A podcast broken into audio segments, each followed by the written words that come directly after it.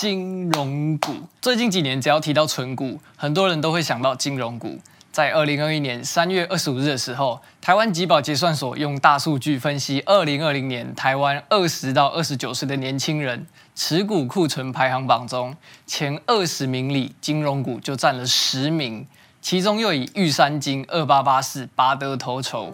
但为什么金融股会那么受到年轻一辈的喜爱呢？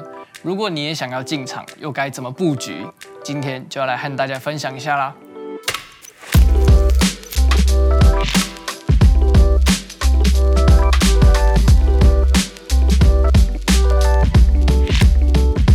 Hello，大家好，欢迎来到投资小学堂，我是你的主持人 H 编，今天要来和大家分享年轻股民最爱的金融股。金融股最近一片满江红的表现亮眼，又因为本益比低，又会提前反映未来升息，常常让金融股话题十足啊。台湾集保统计的年轻人持股排行榜里面，虽然金融股是多数，但获利最可观的富邦金却榜上无名。主要的原因是因为富邦金的股价相较其他的金融股高，所以反而不太受到年轻人的青睐。从这里大概就可以知道，目前台湾年轻人的投资态度是偏保守的，又或者是年轻人可能工作的年数还不多，投资可运用的资金有限。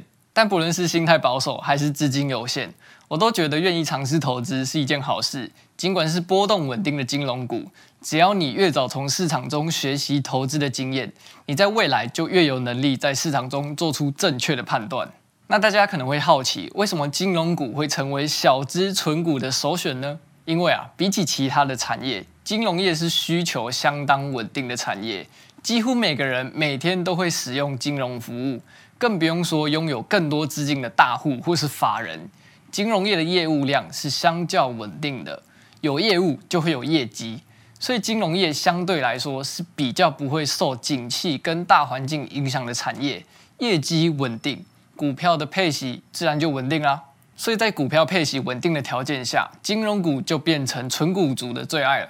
你看它的条件：价格亲民、殖利率高、波动小、股性稳健，你也不太需要天天盯盘，这完全就是小资族和上班族的最佳选择啊。虽然说不需要天天盯盘，有存金融股的朋友还是建议要养成观察市场的习惯。各位还记得去年新冠疫情造成的股市动荡吗？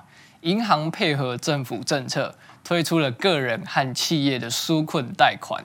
如果今年疫情仍然无法结束，各家金融业就必须面对个人和企业没有办法正常还款的呆账问题，股价和营收势必也会受到影响。但我的态度是相当乐观的。你看，台湾现在防疫还是做得很好，疫苗又开始施打，疫情对于台湾股市的影响已经说是非常小的了。所以有在存股的朋友不太需要担心，还是续报坐等领股息比较好。哎，对了，本节目纯属参考，并非投资建议，投资前请谨慎为上。虽然当存股族买金融股不太需要盯盘，但还是要时时关注一下目前市场的发展状况，去了解事件的前因后果是什么，过程的逻辑是怎么样的，借由这样的方法去锻炼自己对市场的敏锐度。虽然研究报告显示年轻人现在喜欢金融股，但年轻人会长大啊，年轻人之后也是有机会成为大户的，到时候你就不太会只操作金融股而已，你可能会操作个股波段。期货甚至是当冲，当纯股族稳定很好，没错。但在做思考的时候，不要把自己局限在纯股族这个角色，多去了解学习，其实是有很多机会的。嗯，真的。既然大家都这么喜欢金融股，我们也来分享一些纯股的操作策略吧。金融股操作策略第一步，选择标的。选择标的非常重要，比你投入的资金多寡更重要。金融股也是有分门别类的。通常官股金控都有非常高的殖利率。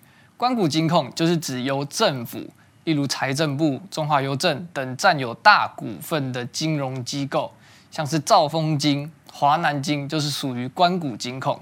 但是关股金控获利的成长性就没有民营金控来得高，像是富邦金、国泰金这种民营金控的获利能力就比关股金控来得更高。也就是说，不能把高配息股跟高成长股看成是一样的，所以大家必须要谨慎衡量自己是想要赚股利还是赚价差，才能选择最适合你的投资标的。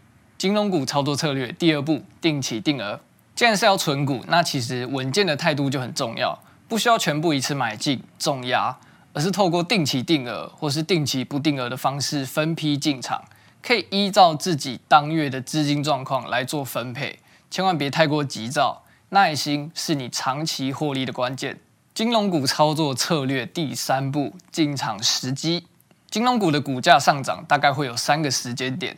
第一个进场时机是每年一二月公布去年获利的时候；第二个进场时机就是每年三到四月左右发布预计配息的时期。毕竟股利对存股族来说是一大重点，所以也可能会有很多人趁公布之前就布局。再来第三个进场时机就是每年除权息的前一个月，股价会随着除权的接近持续攀升。到前几天就会攀升到当年度的最高点，这也刚好呼应到刚才讲的，你今天即便是存股，也要时时关注市场上的消息，才不会错过赚钱的机会。最后，我们来简单复习一下这集节目的重点：一、想要存金融股，定期定额是最适合、最稳健的起手式；第二，在买卖金融股之前，一定要先厘清自己目前的财务状况，是适合赚取股利，还是赚取价差。第三，一年之中，金融股的布局时机有三次，分别是公布获利、公布配息以及除权息之前。好的，以上就是年轻人最爱的金融股介绍。金融股虽然简单、方便、有效，但其实你也不一定要跟风热门的股票，一窝蜂的急着进场。先冷静下来，多多了解一下金融股的蜜糖，说不定是你的毒药。金融股的股性稳定，很棒，没错。可是他们没有什么创新。所以会有同质性太高的隐藏风险。举例来说，假如你的投资组合都是买金融股，今天要是一个运气不好，市场发生系统性的风险，那你不管是拥有哪一家的金融股，他们都是同产业类型的公司，要跌啊，都是一起跌的。想想二零零八年的金融海啸，算了算了，不要想了，太可怕了，又会透露年纪。总之，还是那句老话。找到和自己性格最匹配的标的，才是获利的关键。如果这集的节目有帮助到你的话，可以分享给你身旁的亲朋好友，也欢迎在各大 Podcast 平台上订阅我们，到 YouTube 观看我们的影片。